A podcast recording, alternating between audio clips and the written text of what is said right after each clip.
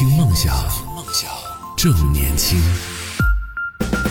这里是动听二十四小时的听梦想 FM，我是男同学阿南，欢迎继续回来。今天和大家来聊到的话题是说，各位朋友，你搞副业了吗？你的副业是什么？可以来讲一讲。那主要说到的是后浪研究所发布的一个针对近两千名年轻人，主要是八零后和九零后，大部分人群是九零后啊，针对这样的一部分人群进行了一个关于副业的调查，看看大家对于副业这件事情的态度是什么样的，以及大家在做副业这个选择上会有什么样的一些特征。那在上一趴跟大家来分享到了，说到这个在选择副业或者说是最喜欢搞副业的职业当中，排在前十位的这个职业当中，有学生啊，有这个互联网从业者啊，传媒啊，这些都是属于比较热爱搞副业的人。其中还有排在第一位的这样的一个最喜欢搞副业的职业，我们留了一个悬念，让大家来猜猜竞猜一下，看看能不能想得到哪个行业是最喜欢搞副业的。焦宇他说盲猜排在第一的应该是保险业吧，朋友圈里面很多卖保险的哈。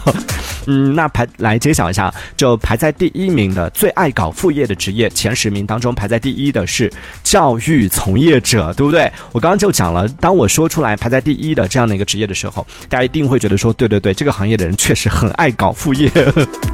就不管是从事这个教育的老师，他们私底下可能会做一些这种培训啊，呃，但是现在可能相关的规定也比较健全了，可能也有相应的这样的一些规定，也不是说所有人都可以来做这样的一个事情了。这个是说到的，在最喜欢做副业的人群都有哪些人？待会儿在下半趴的节目当中也会继续来跟大家分享到，就是大家最喜欢或者最多人选择的副业都有哪些，以及哪些副业会踩坑。我们在节目一开始的时候说到了很。很多朋友其实都想要做副业，但是呢，也有绝大多数的朋友是不知道应该从哪儿下手，不知道应该去做什么的。那这个时候呢，就是怎么样去避坑，就是显得尤为重要了。待会儿我们通过这样的一个调查呢，也会跟大家讲到说哪些职业是比较容易踩坑的，哪些职业是比较多人去关注的，而且有一些交叉点是有一些职业它是很热门，就关注的人群非常多，而且是这个大家呃觉得好像是比较容易赚钱的，但同时也是比较容易踩坑的，也有这样的。一些职业，待会儿来跟大家讲啊。那接下来要说到的是，在选择副业的时候，大家在选择上会有什么样的一些特点呢？那很多年轻人在做副业选择的时候呢，会出现以上几种这个特点啊，大家可以对照一下，看看你是属于哪种类型。呃，对于线上和线下的选择呢，有百分之七十八点二九，绝大部分的人会选择线上的这样的一些副业，只有百分之大概百分之二十一点七一的人会选择线下。所以你想一下，现在有很多事情，就很多副业，其实在网上或者通过这种线上的方式，你就可以完成了。所以绝大多数的人会选择这种方式。同时呢，在选择副业的时候，收益和风险这两个东西，在做选择的时候，比较少的人会选择收益大但风险高的这样的一些副业，只有百分之三十九的人，三十九点三三的人会选择收益大风险高的这样的一些职业，而绝大多数百分之六十点六七的朋友呢，会选择的是收益低但是比较稳定的。风险相对来说也比较小的这样的一些副业，也就等于说，在做选择副业的时候呢，更多人选择的还是选择比较保险的，然后风险相对来说低一点，就算收益低也没有关系，因为它毕竟只是副业嘛，对不对？在主业也要选择风险比较低的，同样也要选择相对稳定一点的。就更多朋友更看重的还是比较稳定这件事情。呃，从副业的类型选择上来看呢，呃，创造力和体力劳动这两种选择，你会选哪一种呢？调查当中有百分之八十四点七二的受访者呢是选择了那种创意脑力型的这样的一些副业，比如说啊平面设计呀，或者是做一些创意啊，做一些这种呃策划这一类的，属于就脑力型的。因为这个也和刚刚讲到的线上这个是相匹配的嘛。很多朋友其实就在家里边坐在家里面，通过电脑的方式就可以直接帮你完成的。大多数都属于这种创意类型的脑力啊劳动。那只有百分之十五点二八的人呢是选择的是这种体力劳动，就通过自己的。啊，劳动力自己在线下的方式，然后去完成这样的一些副业，这个是大家选择在副业这件事情上啊会出现的一些特征。那待会儿我们在下半趴来跟大家分享到的是最受年轻人欢迎的十大副业都有哪些？大家可以来听听看，有没有你自己曾经有心动过的，或者说可以从这个数据当中来看看，说哪些副业是比较受欢迎的，哪些副业是选择的人会比较多的呢？今天跟大家来聊到的是关于副业这件事情，各位朋友可以讲一讲，说你自己在生活当中，除了你自己的工作之外，啊，有没有一些副业？那可以分享一下你的副业给你带来的收入，大概能够占到就是啊你的主业的百分之几？可以来讲一讲啊。那这个副业虽然听起来一个是主业是你的主要的工作，然后另外一个是副业呢，是相对来说感觉是肯定是不如主业的，但是不是这样呢？这个问题我们留到下期节目当中再来跟大家来具体来进行分享啊。这趴来跟大家分享到的是在后来研究所进行的这调查当中，针对近两千名年轻人进行的一个调查，里边有。盘点出来了最受年轻人欢迎的十大副业，各位朋友可以听听看，这些副业你曾经有没有心动过，或者说你正准备去涉足这样的一个领域，也可以来关注一下，看看做这个事情的人多不多。其实从某种角度上来说，就是从做从事这个副业的人群，或者说受欢迎程度上，你也可以看得出来说，这个它到底。赚不赚钱这件事情，我们真的没办法说是最受欢迎的，这个它就是最赚钱的。因为下一趴来跟大家分享到的时候，会说到有一些职业它是属于非常受欢迎、热度很高，但是它其实不赚钱，甚至很容易就踩坑的这样的一些职业也是有的。所以我们可以对比一下，仅仅从这个受欢迎的程度上来说呢，排在第十位的是摄影师，有百分之十三点七九的人是从事的是摄影师的这样的一个，哎，这个有点出乎我的意料，我以为就摄影这件事情应该是很多朋友就是在比如说小红书啊，或者是在一些这种社交平台上，经常会看到有朋友就是有偿接可以帮你来拍照啊，可以帮你摄影啊，包括我身边其实也有一些，包括我们之前有一个听众也跟我们。分享过，他就是啊，属于那种兼职做摄影，而且呢，就他工作之余，他也是通过摄影这件事情呢，给自己赚了很多出去旅行的钱呐，或者赚了一些就是完成自己的一些人生目标的一些钱。听起来就感觉哇，那这个副业真的是赚很多，因为他的主业好像也不是特别赚钱的样子，所以听起来感觉这应该是一个挺热门的，或者说挺受欢迎的一个副业选择啊。但是，但已经算是比较受欢迎的了，就已经在最受欢迎的十大副业当中排在第十位的，就是摄影师。只是我觉得他的排排排名其实应该更高一点儿，而排在第九名的是陪玩、陪诊和陪购这样的一些陪伴型的服务。什么是陪玩呢？就是主要是比如说现在玩游戏的时候，大家都会啊遇到过，就经常玩游戏的朋友可能都知道，会有一种就是陪玩的这样的一个服务。还有呢，就是陪诊，这个也是我呃 后来才知道说哦，现在就是会有一些啊生活在都市当中的一些。独居或者说是单身的一些朋友，在可能很多时候去医院要去做检查呀，要去怎么样去打点滴呀，这种情况下，一个人去医院，曾经有一个就在网上流传的那个什么啊，人生的十十大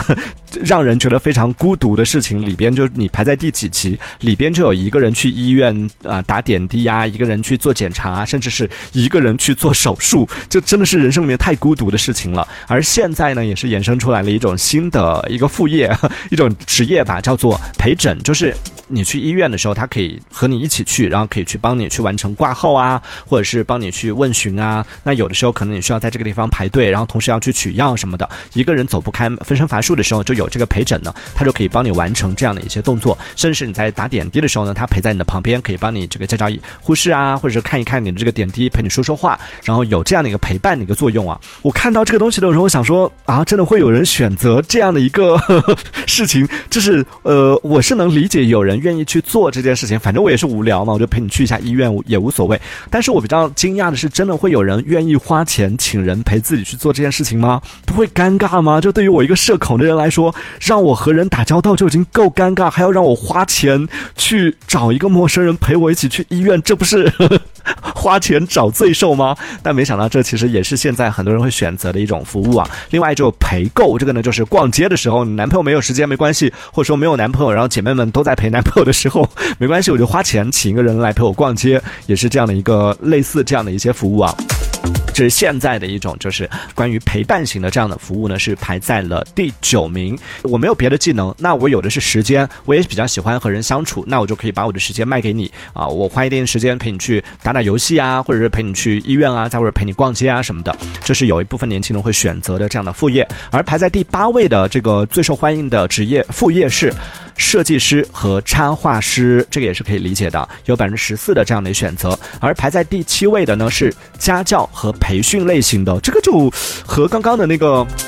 有一点出入。就最喜欢搞副业的这个职业是教育行业者，我以为他们那应该按理来说家教培训的这种副业应该也是很受欢迎的吧？但是只有百分之十六点七的这样的一个比例。另外呢，排在第六位的是基金、股票投资，这个作为副业，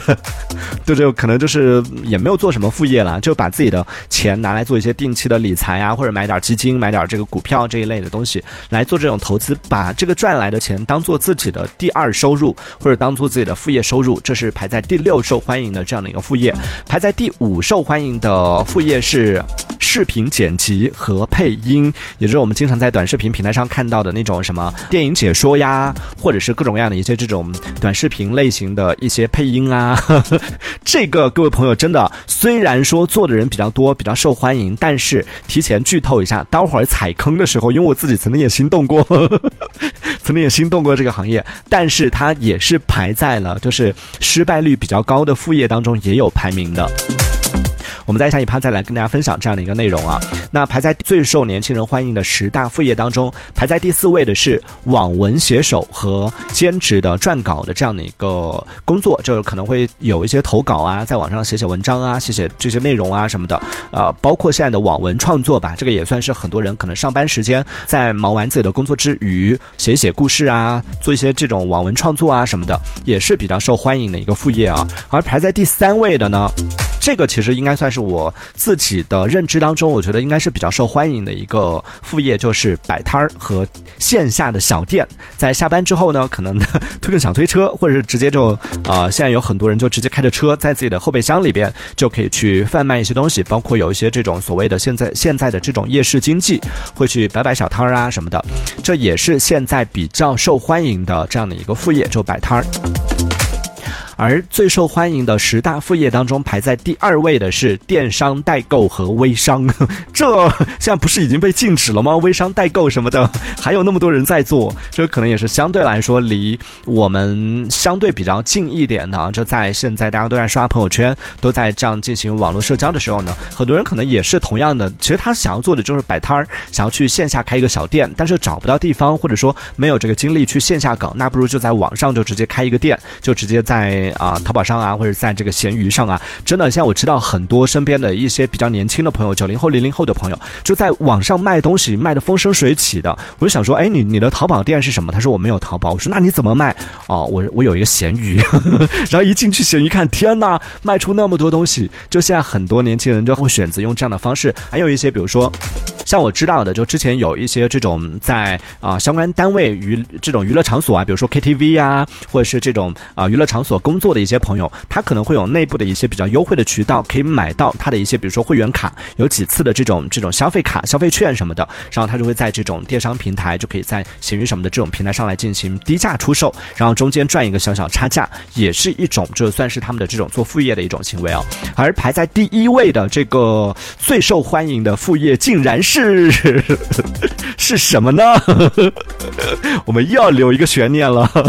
对，大家可以想一想，说，哎，你觉得最受年轻人欢迎的十大副业？都会有哪些？刚刚已经讲了九种了，还有一种是最受年轻人欢迎的这个副业，排在第一位的是，你觉得会是什么呢？我们卖个关子啊。那因为时间的关系呢，我们今天暂时先和大家聊到这里。但是关于我们今天说到的这个副业的话题还没有讲完。这个啊，后浪研究所针对近两千名年轻人进行的这个调查数据里边，还有很多有趣的一些数据。那我们也会在明天的节目当中继续来跟大家来分享。当然，也欢迎在听节目的朋友可以继续来分享一下，说一说在工作之余。你有做什么副业？你的副业情况怎么样？做得好吗？啊，收入怎么样？也可以跟我们分享一下。同时，明天的节目呢，我们也会跟大家来分享一下，说说哪些副业是最容易踩坑的副业，它到底能不能赚钱？有多少人是赚到钱的？以及他们能赚到多少钱？甚至有的朋友为了副业去买课，哪些课是真的没有必要花钱去买的？明天我们会具体来讲一讲啊，也欢迎大家在明天的节目当中继续来锁定收听。我们明天见喽！听梦想。正年轻，正年轻，试试听梦想 FM，听梦想，正年轻。